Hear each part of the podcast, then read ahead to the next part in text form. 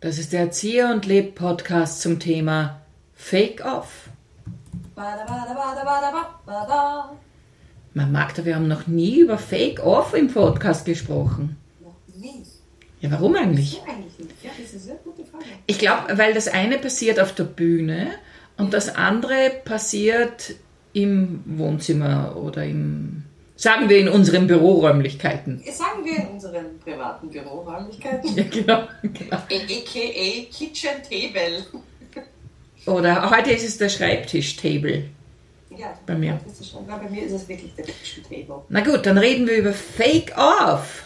Fake Off im siebten Jahr schon. Frau Leb, was ist denn eigentlich Fake Off? Fake Off ist eines der magischsten improvisierten Theaterformate, die man in Wien sehen kann.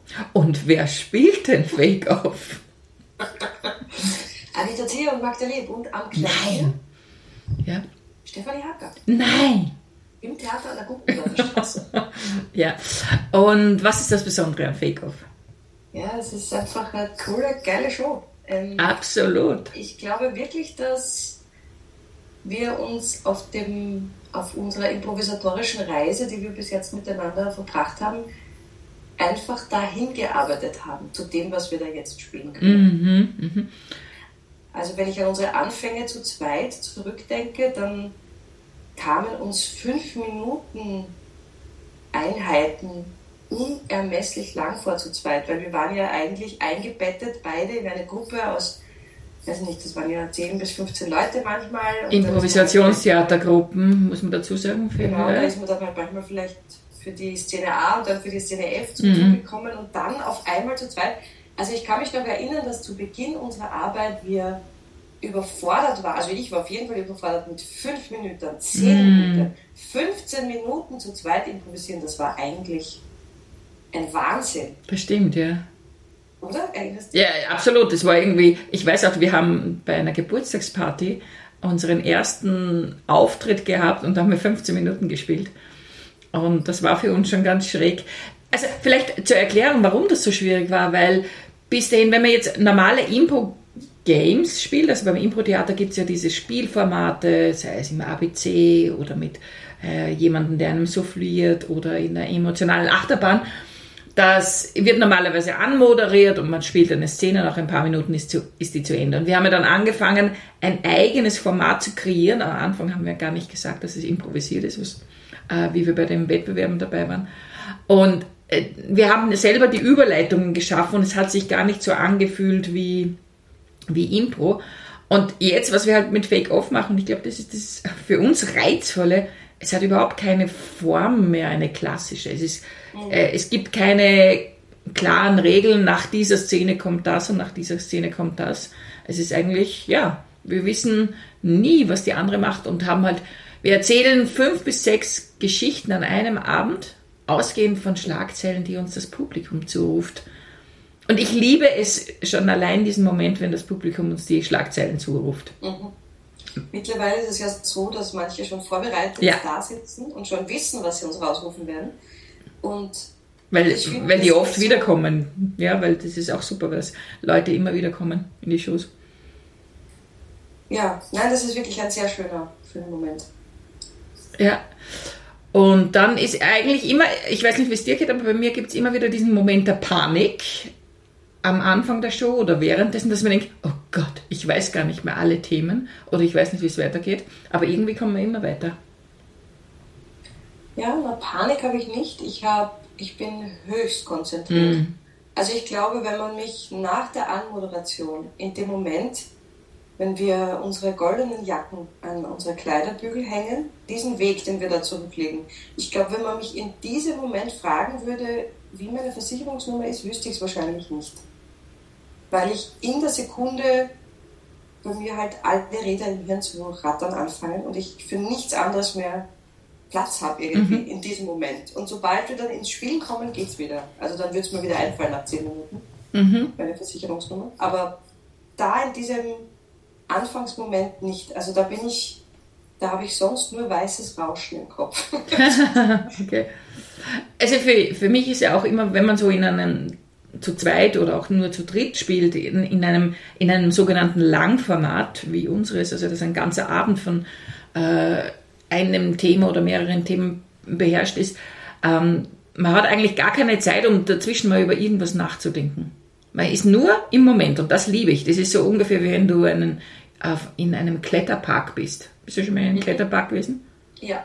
Ja, und ich erinnere mich, da habe ich alles vergessen, was gestern war oder was morgen sein könnte, weil ich nur damit beschäftigt war, wie komme ich auf die nächste Stufe da von diesem Holzgerüst in 15 mhm. Meter Höhe. Und so ähnlich empfinde ich es bei, der, bei Fake Off auch, dass ich mhm. das Gefühl habe, okay, ich kann nicht über irgendwas anderes nachdenken als über das, was könnte in der nächsten Sekunde passieren. Nicht mal in der nächsten Szene, sondern in der nächsten Sekunde. Mhm. Also für mich ist es eigentlich die, die angenehmste Form der konzentrierten Entspannung. Ich kann es gar nicht anders sagen, mhm. denn alles, alles außen ist weg. Mhm. Es gibt kein Außen in dem Moment. Es gibt nur die Geschichte und es gibt nur die Figuren, an die ich mich zu erinnern versuche und das war's. Mehr ist in dem Moment nicht. Ich kann nicht gleichzeitig während dieser Show auch noch dran denken, dass ich danach noch XY machen muss. Mhm. Wie man das vielleicht bei manchen anderen Tätigkeiten machen kann. Also wenn ich jetzt Büroarbeiten erledige, kann ich formidabel schnell an was anderes denken oder so, ja? oder mhm. was anderes machen. Aber das ist echt, es geht nicht anders als im Moment sein, weil wir nicht die, die Zeit haben. Und ich finde das immer ganz äh, interessant. Wir haben ja diese Saison angefangen, Publikumsgespräche mhm. anzubieten nach der Schule. Also es war eigentlich ein Wunsch einer, einer Besucherinnengruppe, mit uns nach der, nach der Show zu sprechen. Und dann haben wir uns gedacht, dass das eigentlich eine ganz nette Idee ist, danach noch mit den Leuten, also die wollen natürlich, ähm, ins Gespräch zu kommen. Und das finde ich eigentlich fast ein bisschen wie so einen krönenden Abschluss, weil der Abend ja auch durch die Leute, die an dem Abend da sind, überhaupt zustande kommt. Die Wünsche mhm. dieses Publikums, die Wünsche dieser Menschen sind das, was unsere Show dann sein wird. Und das danach nochmal so kurz miteinander zu besprechen, finde ich eigentlich total schön. Es hat irgendwie was sehr so Teamwork-mäßiges. Mhm. Ja, das stimmt. Ja, ich genieße es auch, das Gespräch darüber, vor allem ähm, manchmal ist es auch ganz gut, den Abend sogar dadurch etwas Revue passieren zu lassen. Weil manchmal geht es mir nach einer Show so, dass ich mir denke, what, was haben wir überhaupt gespielt? Also es, es ist so dicht in diesen, meistens dann so 70 bis 75 Minuten unsere Shows und trotzdem weiß ich dann nachher oftmals nicht, was war das eigentlich? Und das ist auch das, was dann manchmal zu Hause ist. Zu Hause spiele ich es dann manchmal fertig oder ich spiele es noch einmal, weil dann fängt erst der Prozess an, wo man sich noch einmal, also wo ich es mir noch einmal durch den Kopf gehen lassen kann. Mhm. Und das Lustige ist, es gibt, es gibt äh, äh, Menschen, die waren irgendwann in Shows von uns, die erinnern sich an Szenen, die wir gespielt haben, die ich natürlich überhaupt nicht mehr weiß, aber die haben es noch total parat. Mhm. Und es gibt ganz wenige Szenen, an die kann ich mich erinnern. Ich meine, seit sieben Jahren Shows, das ist halt auch, oder waren doch viele Shows mittlerweile im Tag. Mhm. Ähm, und, und angefangen, das ist aber äh, vielleicht, an das denke ich auch kein, da waren wir beim Wiener Impro-Festival eben mit diesem Format. Da haben wir das zum ersten Mal gespielt. Mhm. Und in, äh, ja, das sage ich jetzt auch, wir haben einen Publikumspreis dafür gekriegt und uns ja. sehr darüber gefreut. Und so entstand das überhaupt, dass wir dann dieses Format weiterentwickelt haben. Ja, ja, also, und ich weiß, ursprünglich hatten wir so ein bisschen, oder war, war das ein großer Wunsch, also zumindest von mir, eben dieses, ähm, das Thema der politischen, also des, des Kommentars der politischen Landschaft irgendwie reinzubringen, weil die Impo ist traditionell eher unpolitisch, sage ich mhm. jetzt einmal ganz vorsichtig. Das heißt jetzt nicht, dass die Szenen belanglos sind, sondern das heißt, dass man, also es gibt jetzt, mir fällt jetzt niemand ein, der sehr gerne mhm. politische Referenzen spielt. Ein paar. Es gibt ein paar Spieler und Spielerinnen, die das schon machen, aber ich glaube nicht so gern wie wir. Mhm. Also wir haben, glaube ich, eine Riesenfreude daran, auch tagesaktuelle Sachen in unsere Shows einfließen zu lassen. Das haben wir ja im kabarettistischen Setting ja auch immer wieder gehabt. Mhm. Ähm, und ich glaube, das war so ein ganz großer Wunsch, weil es gibt ja auch immer wieder so diesen Kritikpunkt, naja, die Impro, das ist ja halt nur so Firlefanz und tralala. Und, und kann ja gar nicht in die Tiefe gehen. Und ja, natürlich, es ist kein äh, gebautes Stück, kann natürlich nicht in die Tiefe gehen, die man bei einem geschriebenen Stück hat, aber es geht schon manchmal sehr in die Tiefe, ja, weil absolut. wir emotional offen sind und weil wir emotional sehr durchlässig sind und sehr wohl Geschichten erzählen können, die auch manchmal berührend sind oder aufreibend oder aufregend. Und das war, glaube ich, unser beider Wunsch, das auch mal auszuprobieren, weil natürlich ist Fake-Off lustig. Fake-Off ist immer lustig. Es gibt keinen Abend, der nicht lustig ist. Aber es, es gibt manchmal eine Geschichte, die vielleicht mh, mm, ein bisschen ein ernsteres Thema anschneidet oder ein Thema behandelt, das wir jetzt vielleicht per se nicht so auf der Infobühne sehen. Und das finde ich eigentlich cool. Beziehungsweise eben, weil du das sagst mit der Politik. Also ich finde, es ist wahnsinnig wichtig, sich über Politik lustig auch zu machen, weil äh, mir geht es im Alltag so, gerade momentan geht es mir so, dass ich manchmal so knapp am Verzweifeln bin, wie sich gerade die Welt oder Österreich entwickelt und man sich denkt, um Gottes Willen, wo geht's hin? Und es ist gerade auf der Impro-Theaterbühne für mich eine Befreiung, wenn ich dann da vielleicht auch so eine Figur spielen kann, die, die eigentlich total ungut ist. Ich meine, du liebst es auch sehr. Ich liebe es, deine Figuren, wenn sie so diese Nazi-Parolen dann raushauen. Ja. Ähm, ich weiß, es sind nur deine müssen Figuren. Wir extra, müssen wir mal extra drüber reden. Ja, ja, das ist eine kleine Psychoanalyse. Nein, ich finde es wahnsinnig befreiend. Also absolut. Also ich finde, dieses Unaussprechliche auszusprechen, dieses, das, was wir lesen, das, was wir hören, das, was wir im Social-Media-Bereich konsumieren, das ist etwas, was mich sehr, sehr beschäftigt und mich sehr quält. Und das auf die Bühne zu stellen und es zu persiflieren, zu überhöhen und auch mich darüber lustig zu machen, ist für mich und ich glaube auch oftmals fürs Publikum sehr, sehr befreiend. Weil so redet man da nicht drüber man sagt, ja, ja gut, na dann hoffen wir halt mal, hoffen wir mal, dass diese Kräfte nicht erstarken, bliblablö. Aber in Wirklichkeit wissen wir, dass diese Kräfte bereits erstarkt sind und dass sie unterwegs sind und dass wir uns niemals den Mund verbieten lassen dürfen. Und da merke ich schon, dass das Anarchistische in der Impro, nämlich dass ja. wir uns keinen Maulkorb auflegen lassen, niemand sagt uns, was wir zu sagen haben oder sagen dürfen. Das muss, da muss man jetzt auch mal den Tag Blumen streuen, sage ich mal, weil wir haben kein Skript, die wissen nicht, was wir machen. Das stimmt. Wir haben Vertrauen in unser Gefühl und in das, in das, was wir können, aber auch Vertrauen darin, dass wir äh, schon den Rahmen selber bauen können. Und das ist nicht selbstverständlich in Zeiten wie diesen, dass ein Haus sagt, na okay, ja, dann macht's mal, macht's mal. Ähm, de facto fährt das Tag für uns einen anarchistischen Slot und mit uns. Und das finde ich, mhm. auch, das finde ich auch sehr, sehr sehr, sehr äh, schön und wunderbar. Ich denke auch, dass die Improvisation als ja, wie ein freies Radikal, das herumkreist, auch ist. Und ähm, das macht sie manchmal schwierig, wenn Veranstalterinnen uns buchen. Und die meisten buchen uns, weil sie uns irgendwo erkennen oder empfohlen wurden. Aber manchmal fragen die dann, und worum geht's? Und das, äh, das wissen wir natürlich nicht, worum es geht. Und das, genau das, diese Unkontrollierbarkeit, das finde ich generell am Impro-Theater das, was mich so reizt, mhm. dass ich eben nicht weiß und manchmal über mich selber erschrocken bin, was kommt da raus. Weil es gab auch schon Shows, auch bei, wenn wir bei Firmenveranstaltungen gespielt haben oder bei irgendwelche Konferenzen, dass man sich hinterher gedacht hat, ups, habe ich das wirklich gesagt? Oder ui, das war so nicht geplant. Aber manchmal ist genau das gut, wenn etwas auch rauskommt, mhm von dem man vorher sich gedacht hat, na, das will ich nicht, dass das so rauskommt. Aber es, mhm. manchmal schwebt es auch so im Raum, habe ich auch die Erfahrung gemacht. Wenn uns, ich kann mich erinnern, da haben uns irgendwie, da haben wir mal eine Show gespielt und äh, die Veranstalter hatten uns vorher nichts von einem Konflikt erzählt gehabt, der irgendwie im Raum war oder in der Firma. Und was war? Prompt kam das von uns raus, ohne dass wir es gewusst haben. Ja, es ist, ist ewig her. Ähm, und aber solche Sachen mag ich. Und ich, also was ich gerade am Fake-Off auch sehr mag, ich, eben, wir sind zwar politisch, aber wir haben diese vielen Chronik-Schlagzeilen. Mhm. Ähm, mir fällt auf, es gibt einen sehr großen äh, Anteil an tierischen Schlagzeilen, die ja, wir oft beantworten. Also, das ist wirklich interessant, ja. Ja, ich, entweder lese ich sonst so wenig die Chronik oder es gibt tatsächlich so viele Nachrichten, was weiß ich, äh, letzte Woche war das mit Affen sind haben mehr Humor als Männer, äh, als Menschen. Sorry. oh, sorry. Oder was? Nein, ich weiß es nicht. Was als Menschen oder Männer? Das weiß ich jetzt als, nicht mehr. Äh, mehr als, als gedacht. Mehr als gedacht, okay, ja. Na, Männer haben angeblich auch Humor. Angeblich, ja. Es gibt Männer, die sind ganz witzig. Ja, ja, genau.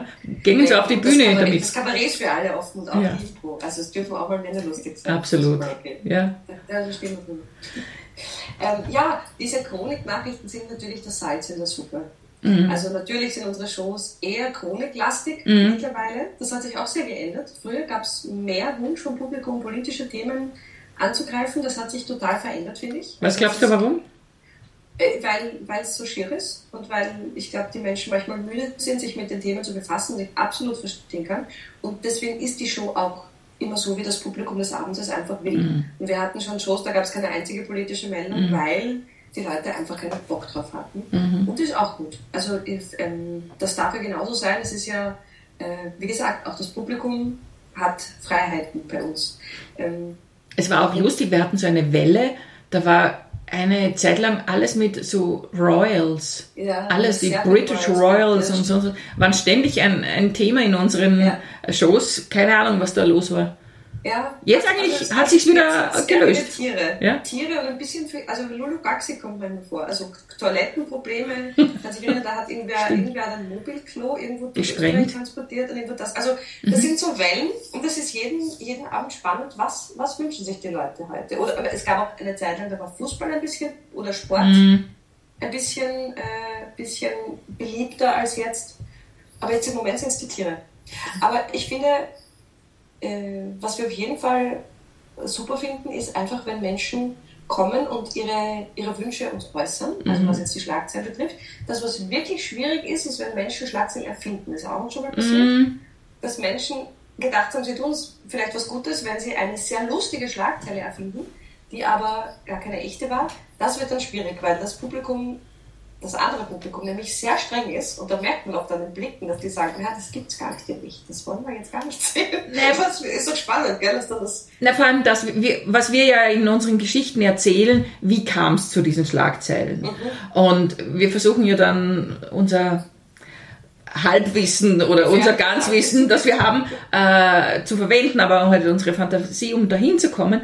Und wenn es eine erfundene Schlagzeile ist, merkst du einfach, energetisch ist es schwieriger ja, dahin zu kommen. Als wenn du tatsächlich etwas hast, äh, eine konkrete Schlagzeile, was weiß ich, äh, 40 Kamele bei einem Schönheitswettbewerb. Mhm. Hatten wir mal, ja. ja das und, äh, und dann, das wirft einfach die Fantasie um so viel mehr an. Total. Ja, es könnte natürlich auch erfunden sein, aber es ist nicht erfunden. Nein, das haben wir aber davor auch gelesen gehabt. Ja, genau. Weil wir haben ja, um kurz aus dem Nähkästchen zu plaudern, natürlich äh, lesen wir mhm konsumieren wir Nachrichten vor der Show, also sowieso immer, aber vor der Show ganz besonders. Und wir haben vor der Show meistens ein kurzes Gespräch darüber, hast du irgendwas gelesen, habe ich was gelesen, was könnten halt eventuell kommen. Und zwar gar nicht so, weil wir uns szenisch vorbereiten wollen, das wäre ja Stinkefahrt, aber manchmal gibt es hochkomplexe Themen, die wir kurz noch einmal durchklären im Falle des Falles, und kann sich erinnern, einmal haben wir zu einem Untersuchungsausschuss, ja. da waren wir super vorbereitet, nichts kam. Nichts. Niemand hat sich den Untersuchungsausschuss gewünscht. Wir waren vorbereitet bis unter die, unter die Unterhose und keiner wollte den Untersuchungsausschuss. Ja. Das ist uns schon öfter aufgefallen. Immer dann, wenn ja. wir uns gut vorbereitet haben, kamen diese Themen nie. Das kam nie. Was eigentlich Sauerei ist. Ja. Nein, was völlig okay ist, aber es war eigentlich lustig, ja.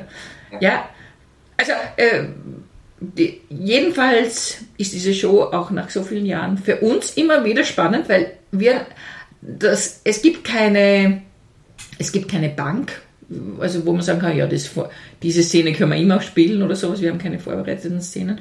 Und wir sind halt immer gespannt, wo, wo fangen wir an, wo fängt die Szene schon 30 Jahre vor der Schlagzeile an oder fängt sie erst eine Stunde vorher an und das sind halt so diese Dinge, die es besonders spannend auch machen. Ja. Ja, und äh, ein Teil vielleicht noch, was für uns natürlich auch noch eine, einen Spannungsmoment bringt, ist, dass wir ja immer in den Kulissen der Produktion ja.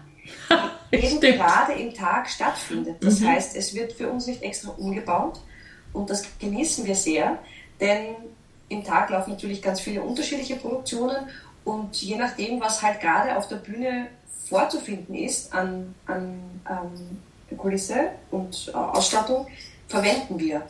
Das heißt, wenn dann da auf einmal eine Tür ist, dann dürfen wir diese Tür ja auch mitverwenden. Manchmal dürfen wir Sachen nicht betreten, weil sie halt irgendwie ähm, besonders ja, sensibel sind und wir, wir da in Gefahr laufen könnten, da jetzt vielleicht irgendwas kaputt zu machen. Machen wir das natürlich nicht, aber manchmal gab es schon, oh, ich, ich erinnere mich so gerne an dieses rosa Protest. Und das ist so das schön, weil dann taucht man ein in eine Welt, die schon dasteht und die natürlich fürs Publikum auch schon eine Welt ist und die wir dann irgendwie umbauen müssen, um sie für unsere Geschichten ähm, quasi passend zu machen. Und gleichzeitig passt es halt manchmal überhaupt nicht und das ist aber auch so schön. Und ich liebe das sehr. Das ist immer die Überraschung, was wird denn heute, also manchmal wissen wir es, weil wir wissen, was für eine Produktion gerade läuft, aber manchmal ist es wirklich eine Überraschung, was wird denn heute auf der Bühne sein. Kannst du dich erinnern, als wir diese drei riesengroßen Kugeln auf der Bühne hatten? Ja. Und uns gesagt hat, ja. ja, wir dürfen sie schon, wir dürfen sie schon rollen, aber wenn sie mal rollen, dann rollen sie. Ja. dann haben wir sie dann am Schluss, haben wir sie einmal äh, zum Rollen gebracht und dann werden sie irgendwie wieder aufgehalten das war sehr lustig. Ja. Ja, jedenfalls haben wir äh, die nächsten Shows sind am 7. März und am 4, 18. April. Ja, und das sind die letzten dieser Saison. Also ja. die siebte Saison hat noch zwei Shows und ich würde sagen, kommt schnell und kauft euch Karten. Und wir haben heute ja. sehr seriös gesprochen über ja, unsere ja, Improvisationsbuch. Ja, unser Baby ist. Lieben das ja. Das ja. Ist ja genau. Über Babys redet man schön. Also Fake Off im Tag. Kommt. Mal, wann? 7. März? 7. März und 18. April. 18. April. Äh, Karten gibt es auf www.dastag.at. Genau. Und ja, überlegt euch oder sucht Schlagzeilen raus. Wir freuen uns auf euch. Das war der Erzieher und Leb Podcast zum Thema Fake Off.